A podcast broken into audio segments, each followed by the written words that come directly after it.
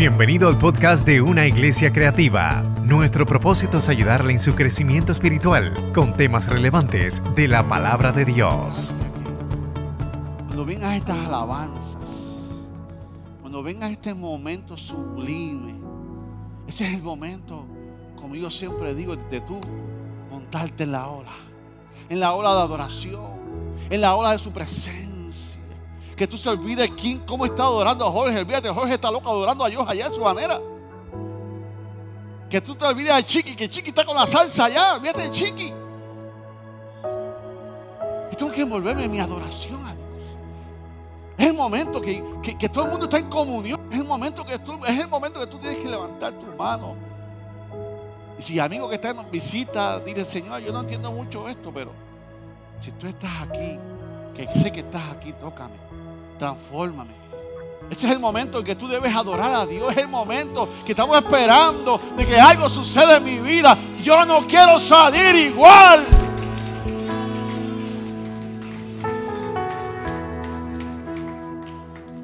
Pero eso no va a suceder por las rodillas del pastor Isaac. Eso no va a suceder por la decisión del pastor Isaac. Porque el pastor Isaac está luchando su bendición yo voy a luchar la mía, la transformación. Gracias, Padre, por este momento de adoración. Gracias por tu presencia, gracias por el equipo de adoración. Gracias, Espíritu Santo, en este momento. En el nombre de Jesús hemos orado. Amén y amén. Pueden tomar asiento, iglesia. Gracias, Eddie, gracias, equipo de adoración, por bendecirnos. La carpeta,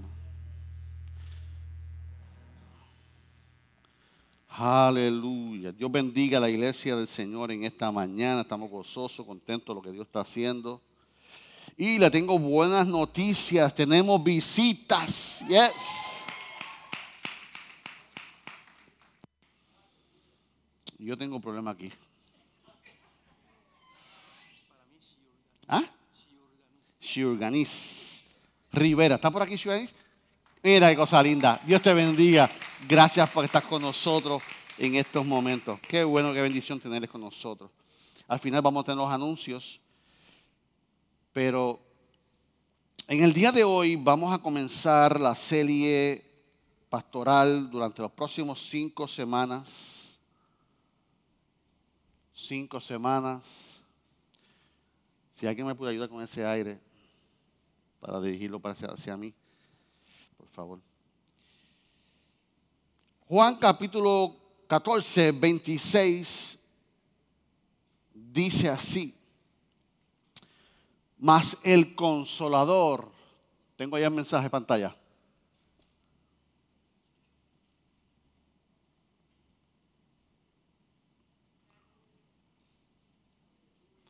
Estamos media. Yo te envié la proyección. ¿Está ahí? el email, lo bajaste. Bien, en lo que los muchachos de ya se ubican. Más el consolador, en otras palabras, ayudador, defensor, intercesor, consejero, sustentador. Más el consolador, el Espíritu Santo, a quien el Padre enviará en mi nombre él os enseñará todas las cosas y os recordará todo lo que yo he dicho. En esta mañana el mensaje lleva como título ¿Quién es el Espíritu Santo? Bajo la serie Empoderados. Padre, hoy comenzamos una nueva temporada que promete ser una temporada de un nuevo comienzo en nuestra vida y de muchos, Señor donde vamos a enseñar, a predicar, mi Dios, lo que creemos, lo que somos como cristianos y como iglesia, mi Dios. Y te pido, Espíritu Santo, que tú seas abriendo el entendimiento a toda persona, mi Dios. Y que esta semilla, mi Dios, llegue a cada terreno fértil en su corazón. Que este aceite, mi Dios, este vino nuevo, perdón, mi Dios, sea hallado, puesto en un odre, mi Dios, nuevo, mi Dios, para que reciba vino nuevo en el nombre de Jesús. Amén y amén. Una iglesia que no cree en el Espíritu Santo, Una iglesia que no cree en el Espíritu Santo. Una iglesia donde no se manifieste el Espíritu Santo. Una iglesia que no enseñe del Espíritu Santo. Una iglesia que no predique del Espíritu Santo. No es una iglesia. Es un club. Un creyente que cree en Jesucristo como su único y exclusivo Salvador que no procura el Espíritu Santo, que no entiende el Espíritu Santo, que no tenga relación con el Espíritu Santo, no es un creyente, es un religioso. Porque si yo soy creyente en Jesucristo, un creyente que cree que Jesucristo es el Hijo de Dios, que murió por ti, por mí, murió pero también resucitó. Cuando yo creo en Jesucristo, yo soy un creyente, y si tú eres un creyente, tú tienes que entender, relacionarte con el Espíritu Santo. Y si nosotros como iglesia no lo predicamos, enseñamos, si no lo vivimos como creyente, la nueva generación que viene, la generación que está subiendo, está peligrando su fe. Por tal razón nosotros tenemos que seguir con el énfasis del Espíritu Santo en nosotros para poder dárselo a esta nueva generación. Usted no va a encontrar un mejor amigo, un mejor compañero que el Espíritu Santo en su vida. El Espíritu Santo lo va a acompañar en la tristeza, en la alegría, en la ganancia, en la pérdida. El Espíritu Santo lo va a acompañar en todos los aspectos de su vida. El, aspecto, el Espíritu Santo lo que quiere es bendecir su vida. Por muchas razones tenemos que enseñar qué es, quién es el Espíritu Santo. Así que las próximas cinco semanas, Pastor Isaac, Luis Hernández, Eleazar Núñez y yo vamos a estar predicando las próximas cinco semanas. Yo comienzo y yo termino sobre qué es el Espíritu Santo en esta serie. Empoderados. Obviamente tenemos que hablar de los libros de los hechos, de los apóstoles, lo que sucedió en su vida, cómo comenzó en su vida, cómo el Espíritu Santo empoderó la vida de, de los apóstoles por el Espíritu Santo. Porque es el Espíritu Santo que cambia nuestra vida. Lo que cambia nuestra vida no es venir a la iglesia solamente. Lo que cambia nuestra vida es el Espíritu Santo. Ahora, cuando yo vengo a la iglesia, yo aprendo, yo me nutro de que el Espíritu Santo, que, fue el Espíritu Santo que le dio poder, guió, dirigió grandemente a, a esta gente, a los apóstoles. Y por ende, nosotros creemos y entendemos y experimentamos y tenemos experiencia, quien único transforma una vida es el poder del Espíritu Santo. Yo he sido testigo de casos que tú dices, ese hombre no tiene remedio. Y un día tuvo un choque con la cruz. Un día tuvo un choque con el Espíritu Santo. ¿Por qué? Porque básicamente no hay, no existe una vida cristiana sin el Espíritu Santo. Eso no existe. Eso no existe. El cristianismo sin el Espíritu Santo es un cristianismo seco, monótono. ¿Por qué? Porque es una, una, lucha entre la carne y el Espíritu. Lo que tú y yo vivimos diariamente es una lucha de la carne y el Espíritu. Y si el Espíritu Santo no está, la carne va a bendecer. Ah, que yo intento y siempre, siempre estoy, caigo así. ¿Por qué?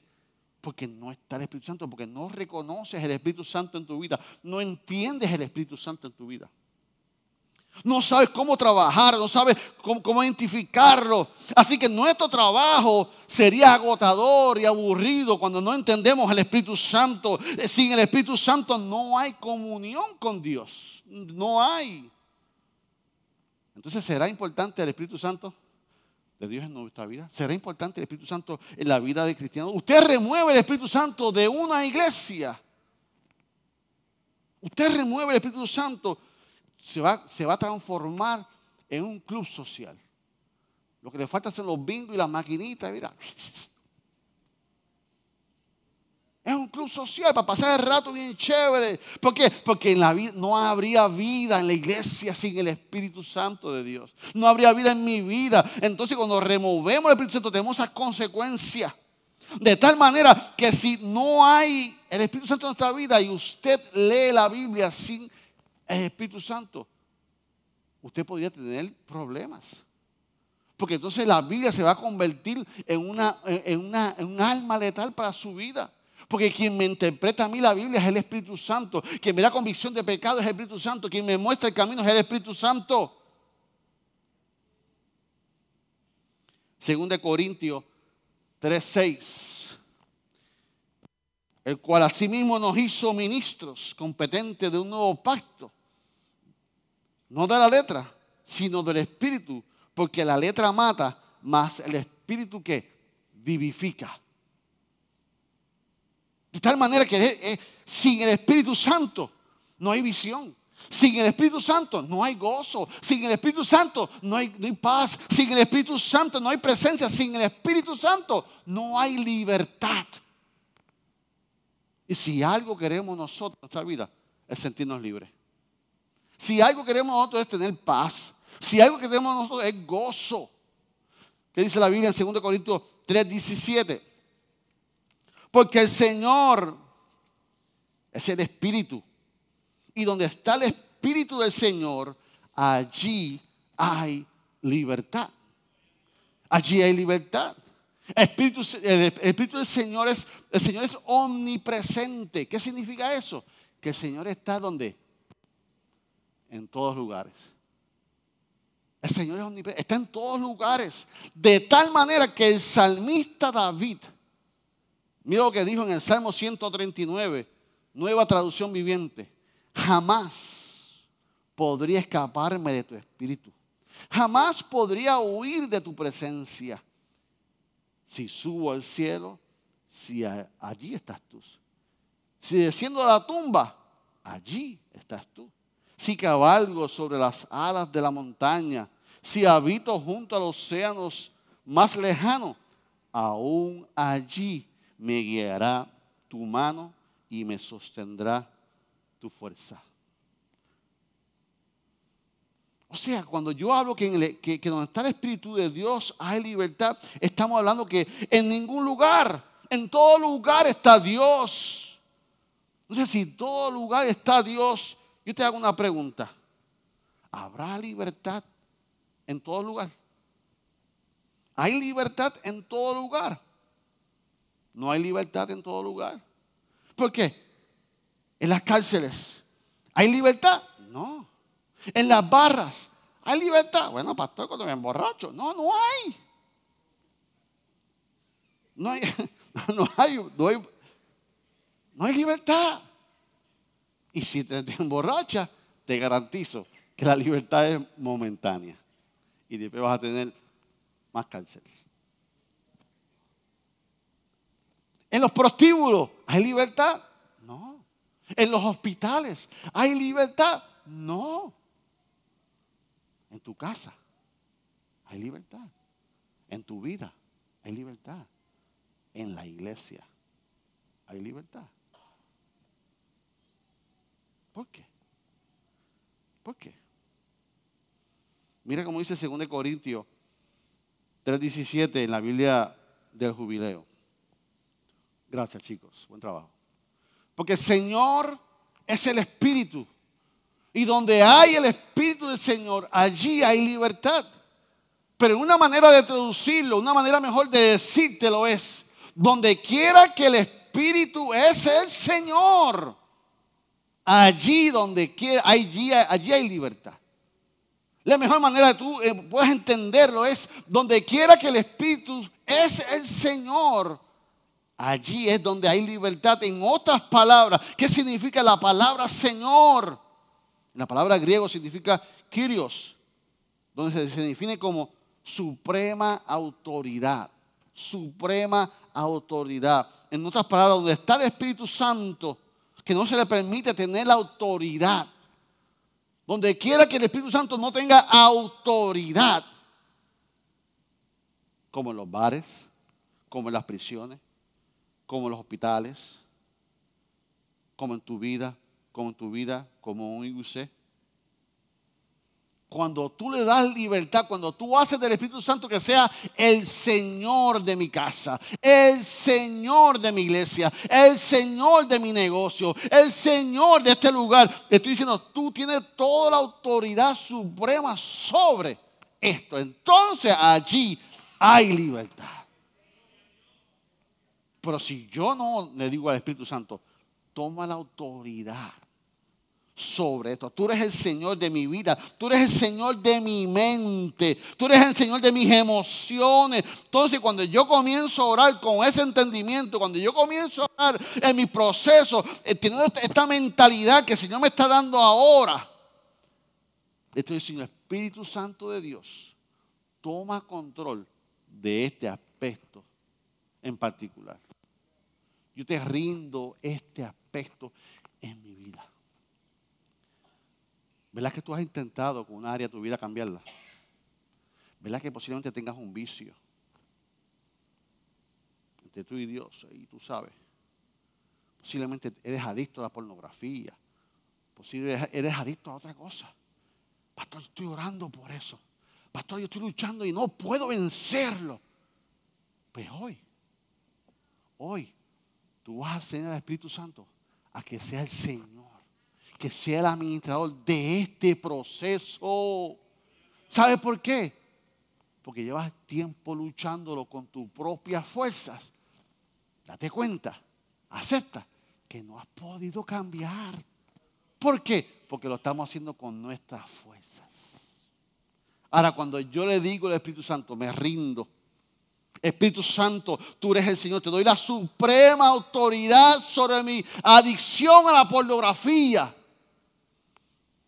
yo te garantizo, cuando tú seas tentado y tú abras lo que abras, el Espíritu Santo va a decir, no, no, no, no.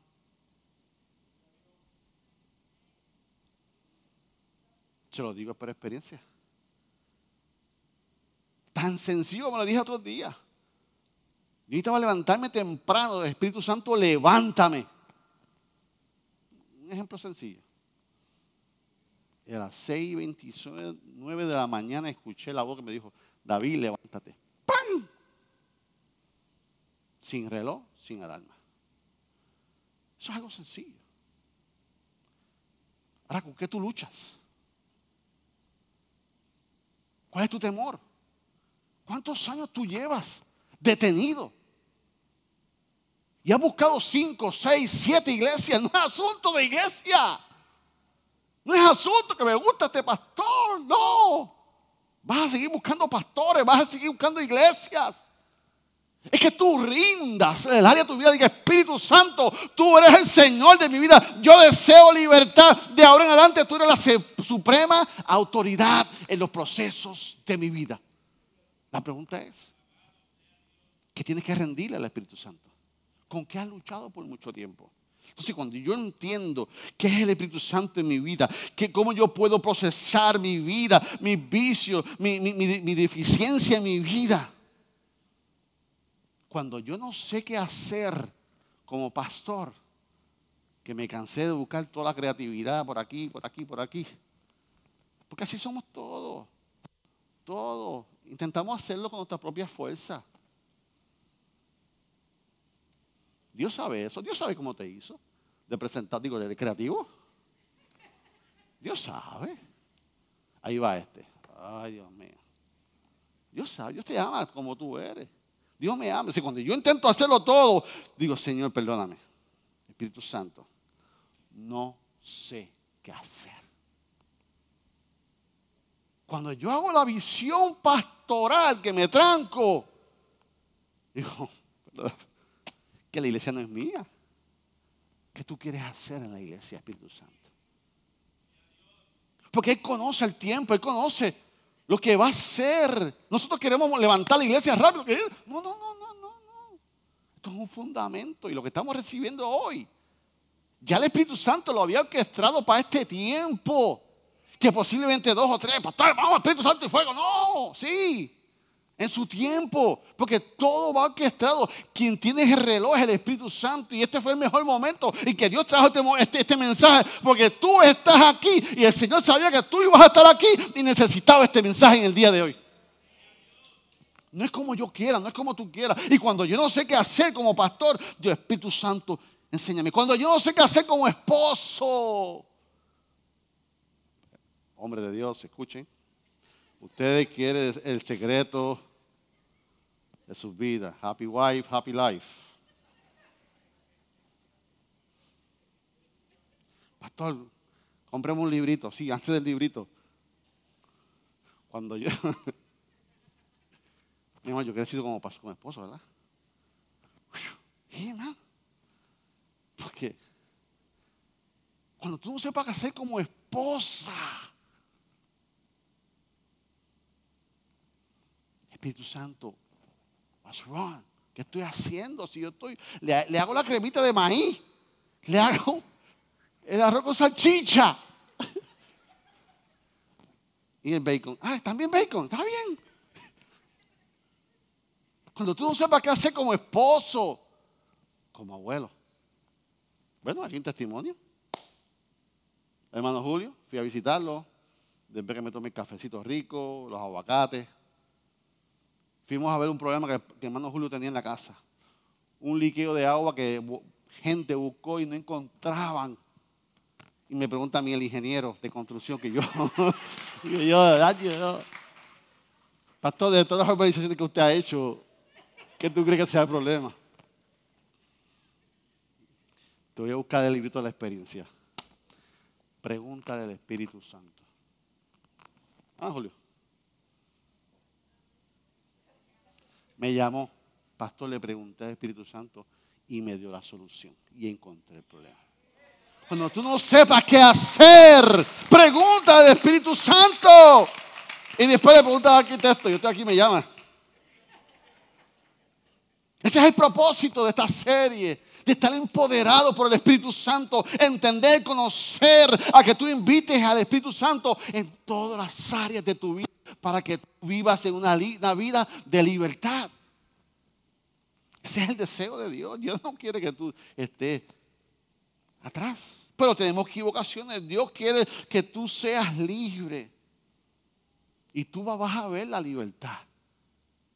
Pero tenemos confusiones, tenemos ideas equivocadas, errores en nuestra vida, de cómo entender cómo, qué es el Espíritu Santo sin conocerlo. Pero si tú no tienes una relación con el Espíritu Santo, no vas a entenderlo. Y por eso yo te invito a que esta serie estés aquí, porque cada uno de nosotros va a tomar un, un tema diferente del Espíritu Santo. No te pierdas esta serie. Cuando vemos, entendemos que tenemos diferentes mentalidades, que tenemos que poner nuestra mente y nuestro corazón en el Espíritu Santo, en la persona divina, que el Espíritu Santo es lo más poderoso, maravilloso, tierno, sensitivo para ti, para mi vida.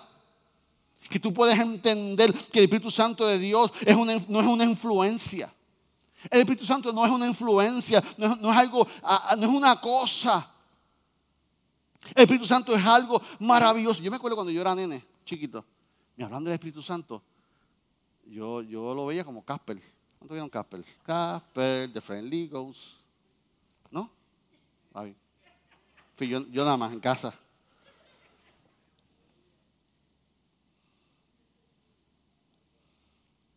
Que decir, Espíritu Santo, yo quiero más de ti. Pero cuando entendemos el Espíritu Santo, es decirle al Espíritu Santo, ¿Qué te puedo dar, Espíritu Santo?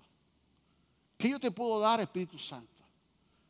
¿Qué área de mi vida te puedo dar, Espíritu Santo, para que tú la trabajes? Que tú no puedes referirte al Espíritu Santo como una influencia, como una cosa. El Espíritu Santo no es una, no es una fuerza, no es, una cosa, no, no es algo, no es una vibra, no. Sáquese esa palabra de su mente, hermano.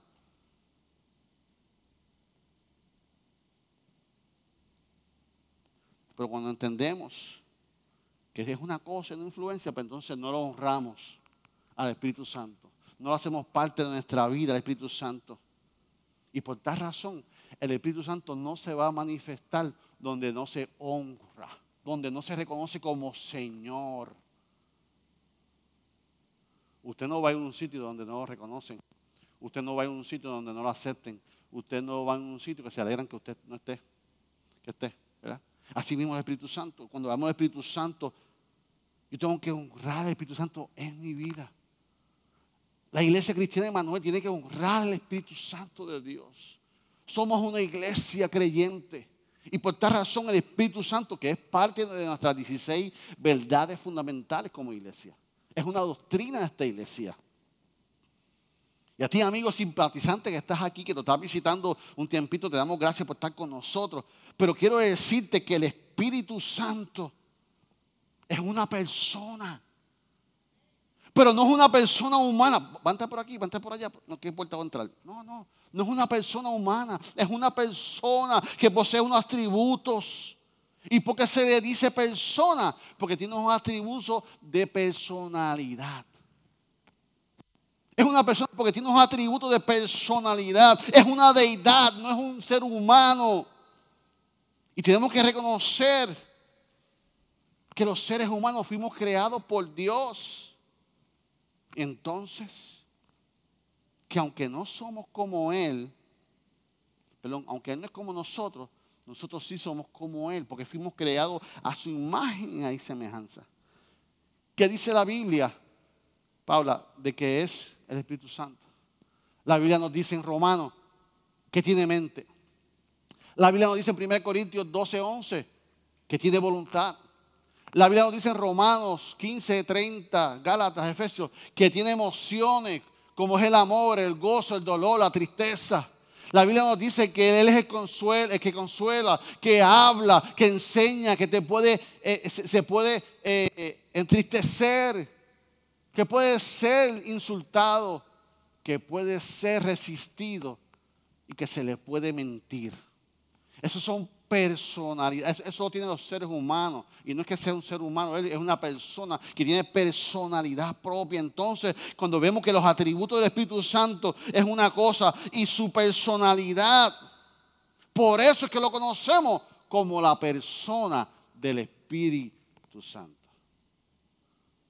No es no es un fantasma, no es no. No es que llegó el Espíritu Santo, el Espíritu Santo está allá. No es que descendió el Espíritu Santo, ya el Espíritu Santo está. Entonces, cuando entendemos eso y vemos ideas equivocadas, ah, pastor, el Espíritu Santo es una paloma. Porque en la iglesia de mi mamá hay una paloma grande. Porque este ministerio usa el logo de la paloma. Siempre vemos las palomas en diferentes promociones, logos, refiriéndose al Espíritu Santo, pero ningún de los cuatro evangelios nos dice que el Espíritu Santo es una paloma. Ninguna lo dice. Donde vemos la paloma por primera vez y única vez es cuando Jesús fue bautizado por Juan Bautista, donde se abrió los cielos y descendió la paloma, descendió una paloma y el padre dijo, este es mi hijo amado en cual tengo complacencia. ¿Es el Espíritu Santo una paloma? No es una paloma. ¿Se manifestó como una paloma? Sí se manifestó una. Que el Espíritu Santo se usa como un símbolo del Espíritu Santo. Sí se usa como símbolo del Espíritu Santo, pero no es una paloma. Ah, pastor, ya yo sé qué. Es el fuego. Es el fuego. El Espíritu Santo tampoco es una llama de fuego. El Espíritu Santo nos habla la Biblia que no es una llama de fuego, que no es un fuego místico que está en el trono, que no se consume ahí. No. El Espíritu Santo no es. ¿Dónde vemos entonces el Evangelio? El fuego. Bueno, lo vemos en el día de Pentecostés estaban todos unánimes en busca, en obediencia del bautismo del Espíritu Santo. Entonces cuando vino un viento recio, comenzaron a hablar en otras lenguas. Dice la palabra entonces que unas llamas de fuego se les vio sobre su cabeza, pero el Espíritu Santo es fuego. No. Que fue manifestado en ese momento como un fuego, sí. Que lo usamos como un logo, como la representación del Espíritu Santo, sí. Pero el Espíritu Santo es un fuego, no. ¿Es una paloma? No. ¿Qué es el Espíritu Santo? El Espíritu Santo es una persona de la deidad. Y el Espíritu Santo se va a manifestar en diferentes formas.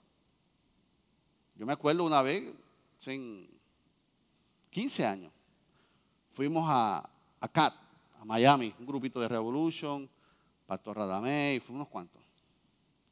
Aquello era la gloria de Dios. Benijín, Estaban todos los apóstoles. Caía una bomba en ese coliseo, el evangelio se atrasaba como por 20 años. Pues allí estaba el mero mero. Allí, aquello estaba, mire, aquello era el cielo, mano. Y los jóvenes Revolution, que no tienen mucha experiencia, allí, lo que en aquel tiempo se hablaba de los avivamientos, el avivamiento de la risa, que si las chispas de oro, que si el borrachito, que si todas las diferentes manifestaciones sucedieron allí. Y los jóvenes, ¿qué es esto? Mira. Y se, caían cansados y, y, se metió la risa allí. Bueno, eso aquello fue, cuando se acabó, yo tuve que irme al parking a sentarlo a dar una clasecita de... ¿Por qué? Porque entendemos que el Espíritu Santo solamente es lengua. Que el Espíritu Santo solamente es la paloma. Que el Espíritu Santo solamente es el fuego. El Espíritu Santo se va a manifestar en tu vida como Él desee manifestarte. Una persona que esté entristecida, una persona que esté en luto, una persona que se quiera quitar la vida, el Espíritu Santo le puede dar un allamento de, de risa, de gozo. Y nadie lo puede parar. Y tú no lo vas a entender porque a ti no te hace falta el gozo, pero a él sí. Y el Señor está llenándolo en ese momento de, luto. El Señor está diciendo, yo soy gozo. Y Él se va a manifestar en la persona como Él quiera. Tú no puedes juzgarlo porque tú no entiendes su proceso, tú no entiendes el propósito de Dios en su vida. Cómo Dios se va a manifestar en la vida de Jorge va a ser muy diferente a cómo el Espíritu Santo se va a manifestar en mi vida. Y como siempre hemos dicho, hay gente que va a necesitar ver una paloma. Su fe se lo requiere, lo necesita. Hay gente que va a necesitar ver un ángel. Hay gente que va a necesitar escuchar la voz de Dios. Pero habemos otro. Que la Biblia dice que somos bienaventurados porque no vimos y creemos. Ah, que si Dios me quiere una experiencia sobrenatural, gloria a Dios. Gloria a Dios, no diciendo que no. Pero usted no puede juzgar, señalar lo que no entiende del proceso de la persona, porque el Espíritu Santo va a trabajar con cada persona según su necesidad, según su oración, según su fe. Por eso, cuando usted tiene una experiencia de magnitud, usted tiene que ir a los pastores, usted tiene que ir a los diáconos, porque son los que entendemos, somos los maduros que entendemos decir, sí, hermana, pero tenga cuidado con esto, tenga cuidado con esto. ¿Por qué? Porque entonces usted vio el fuego y al otro día vamos a su casa y hay una fogata. ¿Usted va al curso de Royal Reyes? No, estoy esperando que Dios me hable. Puse esa fogata ahí para que Dios me hable. No, no, no. Usted sabe. Por eso hay que, hay que enseñar, hermanos. Porque el hecho de que Dios tiene una experiencia con algo no quiere decir que eso es el Espíritu Santo. Sino que eso y esa revelación y esa interpretación que Dios te dio fue para ese momento. El Espíritu Santo de Dios no es una paloma, no es un fuego, es una persona que es el Espíritu Santo. Génesis 1.26, leemos arriba y dice, entonces digo Dios, hagamos al hombre a nuestra imagen conforme a nuestra semejanza señoré sobre los peces del mar y de las aves de los cielos, en las bestias, en toda tierra y en todo animal que se arrastre sobre la tierra. Dios no dijo, voy a hacer al hombre a imagen de mi semejanza. Él dijo, hagamos. Eso incluía la Trinidad, Dios Padre, Dios Hijo, Dios Espíritu Santo. Así que estaba presente. En los tres estaban en diferentes categorías, en diferentes personas con el mismo fin. Hechos 10, 37, 38 dice, vosotros sabéis lo que se divulgó sobre toda Judea comenzando desde Galilea después del bautismo de Pedro que predicó Juan. Como, como Dios ungió con él, Espíritu Santo, y con poder a Jesús. Como éste anduvo haciendo bienes y sanando a todos los oprimidos por el diablo, porque Dios estaba con él. Vemos en este versículo la participación de Dios Padre Dios Hijo y Dios Espíritu Santo para un mismo fin. Unidos, igual que estuvieron en Génesis. Aquí lo vemos unidos, los tres participando en diferentes trabajos juntos por el mismo propósito. Mateo 6, 16, 17 dice, y Jesús, después que fue bautizado, subió luego del agua. Y aquí los cielos fueron abiertos y vio que, que, que el Espíritu de Dios, que descendía como paloma, venía sobre él, hubo una voz del cielo que le dijo, este es mi Hijo amado, en quien tengo complacencia. Una vez más, vemos los tres en diferentes facetas con el mismo fin en común. Una deidad. El ejemplo básico, literal que tenemos, es el agua.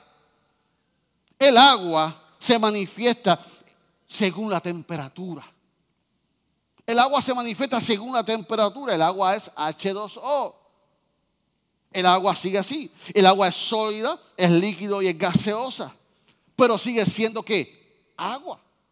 ¿Qué cambia? ¿Qué cambia el agua? ¿Qué cambia en sólido, líquido y gaseoso? La temperatura.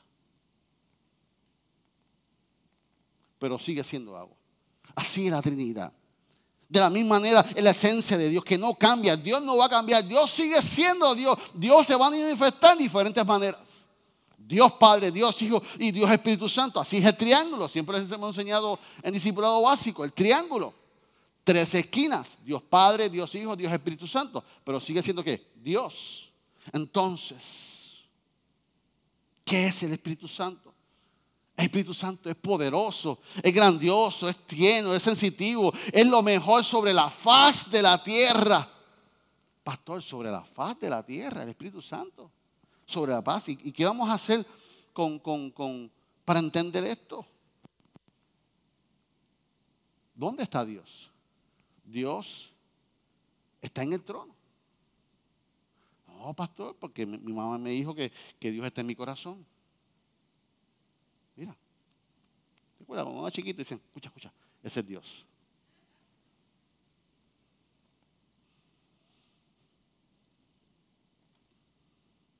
De la misma manera Jesús no está en la tierra. Dios Padre no está en la tierra. Dios Hijo no está en la tierra. Ay, pastor. ¿Y cómo yo le digo a la gente que en tu corazón no vive Dios? ¿Cómo yo le digo a la gente que en tu corazón no vive Jesús? Fácil, es como vamos con las dos nietas de, de Ruth. Si yo digo a tus nietas que Absalón no es Abu, me busca un problema con esas dos nenas. Ese es Abu. Y me van a van a decir que es Abu. Pero va a llegar un tiempo en la vida de las nietas, cuando maduren y crezcan, que entendieron que Abu es Absalón, que es abuelo Absalón. ¿Por qué? Porque eran niñas, eran tiernas. Y usted está recibiendo un conocimiento y una verdad y una revelación que usted no puede ir por todas las calles ahora. Ah, Dios no está en tu corazón, que Jesús no está en tu corazón. ¿Que, Jesús no qué? Porque hoy tú estás entendiendo. Entonces cuando entendemos que Jesús no está en la tierra, que Dios no está ¿Dónde está el Espíritu Santo? Hechos 1, 9 al 11. Dice, y habiendo dicho estas cosas, viendo ellos, fue alzado. Detente ahí. Estamos hablando cuando Jesús se está despidiendo de los discípulos. Hemos pasado tres años chévere, vencí la muerte, resucité, pero me tengo que ir, chicos. Me voy a ir. Entonces, diciéndole estas cosas, viendo que fue alzado, y le recibió una nube y le ocultó sus ojos. Y estando ellos los ojos puestos en el cielo, entre tanto que él se iba, he aquí se pusieron junto a ellos dos varones con vestiduras blancas, los cuales también les dijeron, varones galileos, iglesia cristiana de Manuel, ¿por qué estáis mirando a los cielos? Este mismo Jesús que se ha ido tomando de vosotros al cielo, así vendrá como la veis ir al cielo. Así vendrá como la habéis visto al cielo. ¿Cuánto creen que el Señor va a volver otra vez? Los discípulos mira, se fue. Entonces, evidencia que Jesús se fue. Jesús regresó. ¿Está con nosotros? No. Jesús no está con nosotros. ¿Qué significa eso? Que Jesús está sentado a la diestra del Padre. Entonces, para que tú puedas entender esto, hubo un joven que tuvo, que Dios le dio esta revelación, que predicar el Evangelio le costó la vida. Nuestro primer Martín, Esteban. Entonces vemos Hechos 7, 55, 56. Pero Esteban, lleno de qué? Del Espíritu Santo, puesto los ojos en los cielos, vio la gloria de Dios y a Jesús sentado, ¿dónde? A la diestra de Dios. He aquí, veo los cielos abiertos y al Hijo del Hombre donde está a la diestra del Padre. Gloria a Dios. ¿Dónde está Jesús? A la diestra del Padre, donde se merece. Él renunció al trono. Vino a ensuciarse, a nacer sangrado, crear dolor a la maíz, vivir como un ser humano que no le fue fácil, morir, hizo la misión de Dios, consumado es, y volvió a su lugar con gloria y trono al lado del Dios Padre. Usted se imagina Dios Padre mirándolo con su camiseta de Good Job. Entonces, Dios Padre no está con nosotros. Dios Hijo no está. Entonces, ¿cuáles fueron las instrucciones que Jesús le dio a los discípulos? El primero que dependió del Espíritu Santo fue Jesús. El primero que dependió del Espíritu Santo fue Jesús. Jesús fue concebido por el Espíritu Santo. Jesús fue enseñado por el Espíritu Santo. Jesús recibió poder por el Espíritu Santo. Jesús no hizo ningún milagro hasta que fue bautizado en el Espíritu Santo de Dios. Jesús fue dirigido por el Espíritu Santo y Jesús habló solamente cuando el Espíritu Santo le habló. Si Jesús, el Hijo de Dios, no hizo nada de eso sin el Espíritu Santo, entonces nosotros, si alguien conocía a Jesús, si, perdón, si alguien conocía al Espíritu Santo, es Jesús. Y termino con esto, los muchachos se van preparando.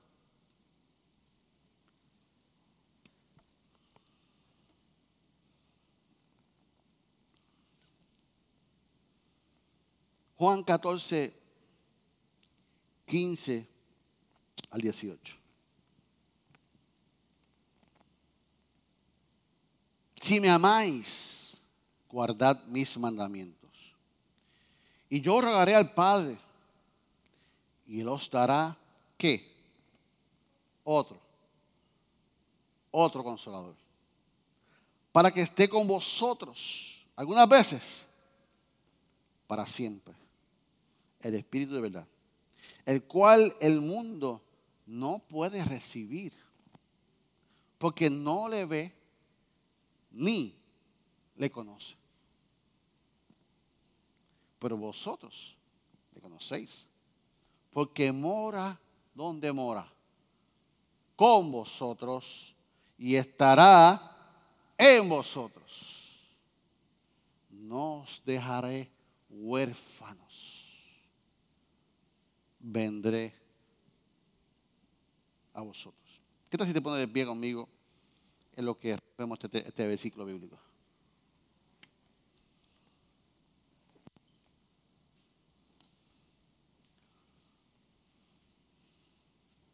La misión de Jesús fue traer la revelación del Padre. El que me ha visto a mí, ha visto al Padre. La misión de Jesús fue introducir al Espíritu Santo. Entonces, vemos en esta enseñanza que Jesús está comenzando a introducir al Espíritu Santo. Y lo primero que le dice es, si me amáis, guardad mis mandamientos. ¿Qué me habla de eso? Me habla de obediencia. El primer obediente, el que está hablando, es el primer obediente. El que está hablando es el maragachimba de la obediencia. Es Jesús. Porque el primero que fue obediente a dejar su trono y hacer todo lo que hizo fue Él. Si alguien puede hablar de obediencia, es Él. La obediencia en el Evangelio es todo. La obediencia en el, en, el Evangelio, cuando tú aprendas que todo es por obediencia, tú vas a crecer en, el Evangelio. Aunque no entiendas las cosas. ¿Verdad que tu papá y tu mamá te decían, hazte esto? Yo no voy a hacer eso. Pero tú como papá, y nuestros papás no lo hacían, ¿por qué? Porque ellos sabían que era lo mejor para ti. Si te comen las espinacas vas a ser. Si que te comen los vegetales vas a hacer esto. Porque ellos sabían que era lo más que te convenía a ti. Así mismo Dios. Cuando tú entiendes que en el Evangelio todo se trata por obediencia. ¿Usted cree que para mí fue fácil ir a la academia Royal Ranger? Pero cuando mi líder me sacó en obediencia, yo bajé la cabeza y dije, tras que eso me hicieron ir a otro sitio en obediencia. Porque si yo soy pastor y predico de la obediencia y no vivo la obediencia, ¿cómo yo voy a exigir la obediencia a mi líder? Así que el principio del evangelio es obediencia. Y Jesús dijo, Jesús si me améis, guardad mis mandamientos. Y en ese momento Jesús está hablando de todo lo que enseñó pasado. Número dos, y dice, y yo rogaré al Padre que dará otro consolador. ¿Por qué? Porque Jesús está dando una noticia triste. Los discípulos están tristes. Porque se va Jesús. No. Si tuvimos tres años, yo no soy el mismo. ¿Tú te imaginas, Pedro? Yo no te voy a volver a negar, chico, quédate, yo no te voy a volver a negar. Tú sabes todo lo que se desató en los discípulos. El tiempo que yo no aproveché, tenía el maestro, yo no lo aproveché. Yo voy a portar bien, yo voy a aprender de ti. Yo te voy a limpiar los pies, yo, te voy a, yo, yo no voy a hacer como Judas, yo no voy a robar. Esa gente estaba triste. Mi amigo, mi consolador, mi abogado, mi consejero se va. Y Jesús le dice en esa, yo voy a rogar al Padre para que le dé otro de la misma clase. Rogaré al Padre para que le dé otro como yo, que le sea de consuelo, que le sea de maestro, que le guíe, que le dé fortaleza, que en los momentos de, de, de, de te dé alegría que los momentos de soledad te acompañe. Pero ese consolador es otro.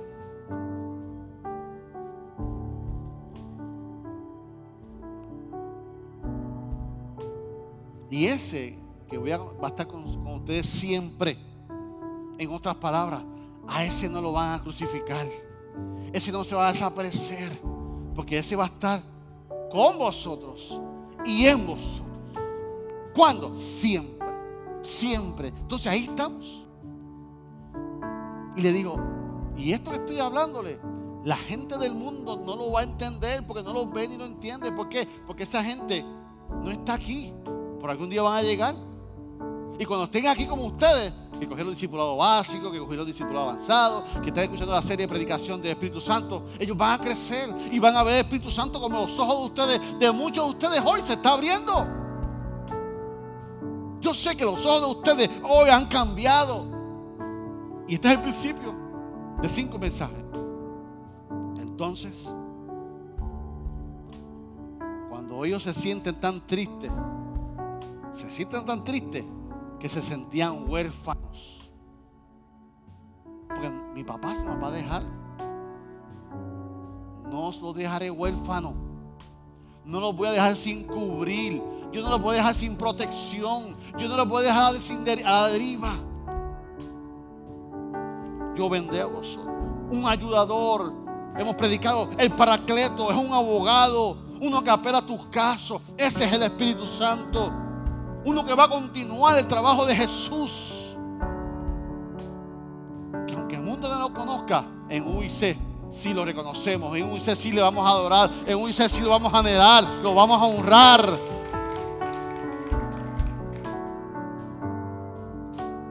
Por eso usted no puede decir que usted está solo, aunque se sienta solo. Pero como ya usted sabe que no está solo, que Dios Padre está en el trono, que Dios Hijo está al lado del trono, pero Dios Espíritu Santo está presente y va donde quiera que usted esté. Que usted le va a pedir al Espíritu Santo hoy que le dé oídos espirituales. Yo tuve un compañero de trabajo que vino llorando donde mí, inconverso. En una barra, David. Y de momento escuché una voz que me dijo, Raúl, sal ahora. Yo salí. Y a las dos horas donde yo estaba sentado mataron a tres. Y comenzó a llorar. Yo, sé algo de eso. Yo sé que así me dice que fue el Espíritu Santo. Ay, ahí me aproveché yo, hermano.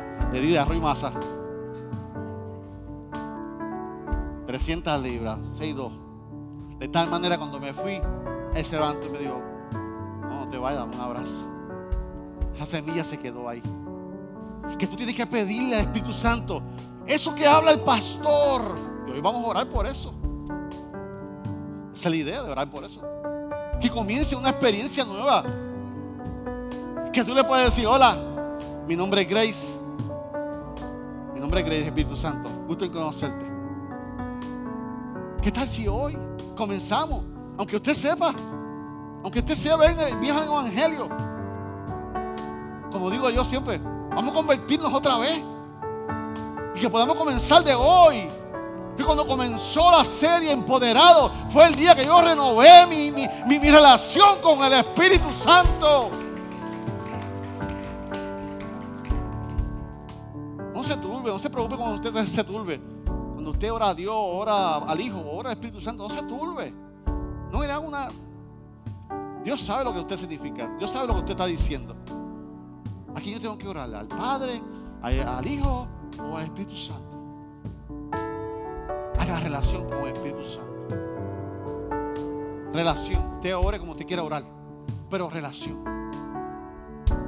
Para que usted comience desde hoy, usted tiene que entender que usted no está solo. Cuando usted no tenga que hablar con alguien, hable con el Espíritu Santo. Haz la prueba, haz la prueba, haz la prueba. Móntate en la ola de la fe. Comienza a hablar con el Espíritu Santo. Te presento a mi vecino. Ah.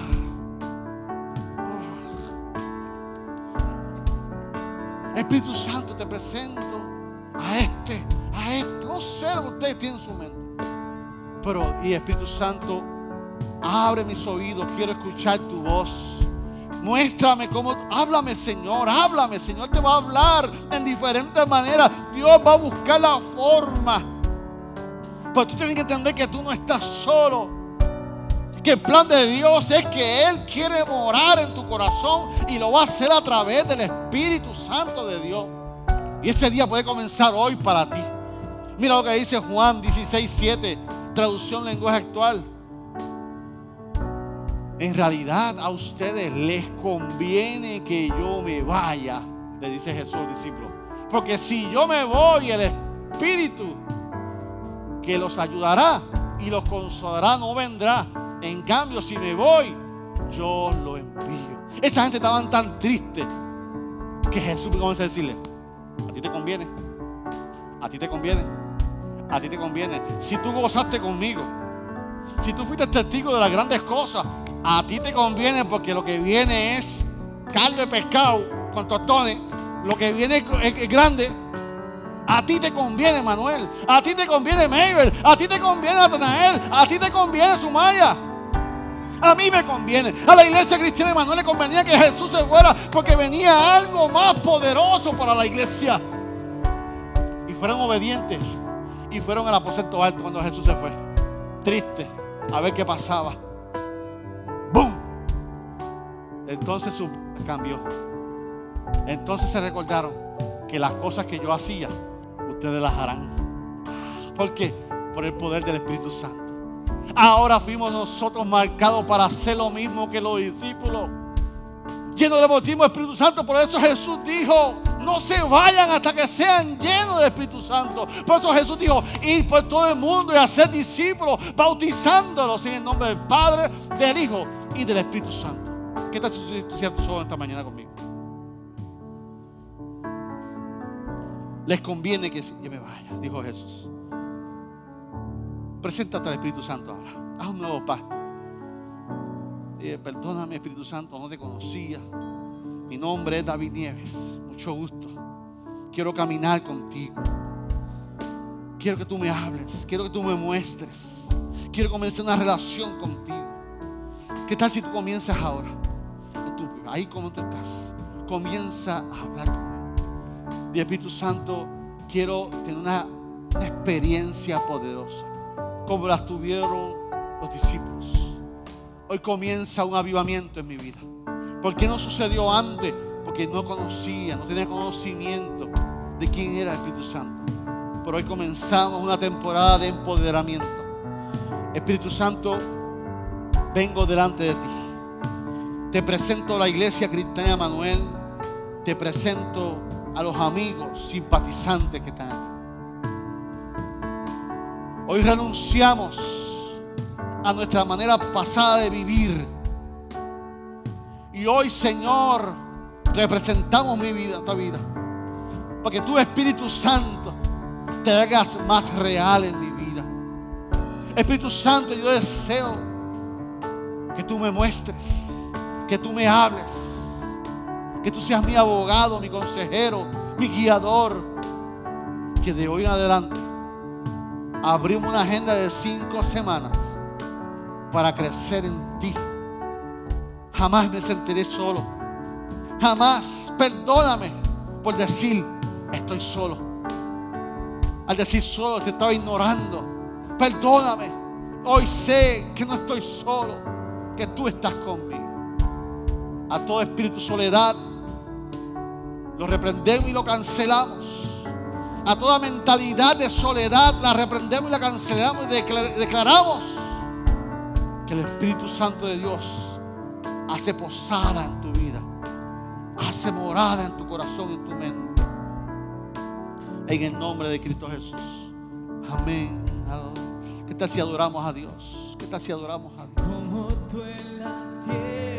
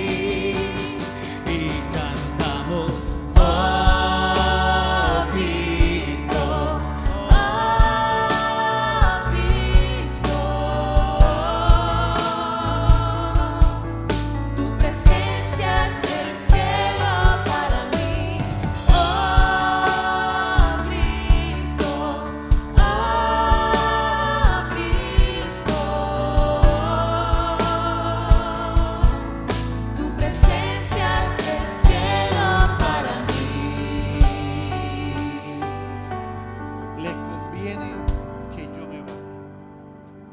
A ti, amiga y amigo que nos acompañan este día. Esta experiencia del Espíritu Santo, que no te asusta,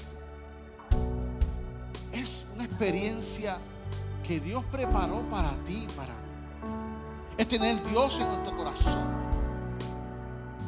Es aceptar a Cristo como mi único y exclusivo Salvador Decir, hoy yo renuncio a mi vieja pasada manera de vivir. Pastor, pero, pero es que yo tengo que preparar las cosas, tengo que dejar una cosa. No, no, no tienes que dejar nada. El Espíritu Santo se va a encargar de eso. Que hoy tú puedes decir, yo quiero renovar mi pacto, mi relación con Dios Padre. Y por esta razón acepto a Jesús como mi único, exclusivo Salvador. Y deseo que more en mi corazón el Espíritu Santo que es mi consolador, mi guiador. Él te va a dar poder. Él te va a dar sabiduría. Él te va a guiar. Él te va a dar presencia. No vas a estar solo. Pero no dejen que los errores del pasado te aparten de Dios. No dejen que tu, tu, tu falta de perfección te alejen de Dios. Dios aún te sigue amando, no importando tus errores. Dios te sigue interesado detrás de ti. Dios desea bendecir hubiera alguien que esta mañana quiera dar su vida, su corazón al Señor. Alguien quisiera en esta mañana levantar su mano y decir, pastor, yo, yo quiero, donde estás ahí, puedes levantar tu mano y decir, yo quiero renovar mi fe en el Señor. Una vez conocí al Señor, una vez adoré a Dios, pero me aparté de las circunstancias de la vida. Hubiera alguien que quiera levantar su mano, queremos orar por ti. Queremos orar por ti esta mañana, precioso. Aleluya adoramos y cerramos. Padre, gracias por tu palabra. Gracias. Adora a tu Dios, iglesia. Aprovecha Este mover del Espíritu hermoso que Dios nos tiene. Bienaventurado, bienvenido Espíritu Santo. Bienvenido Espíritu Santo a nuestra vida, a nuestros ministerios, a nuestra familia.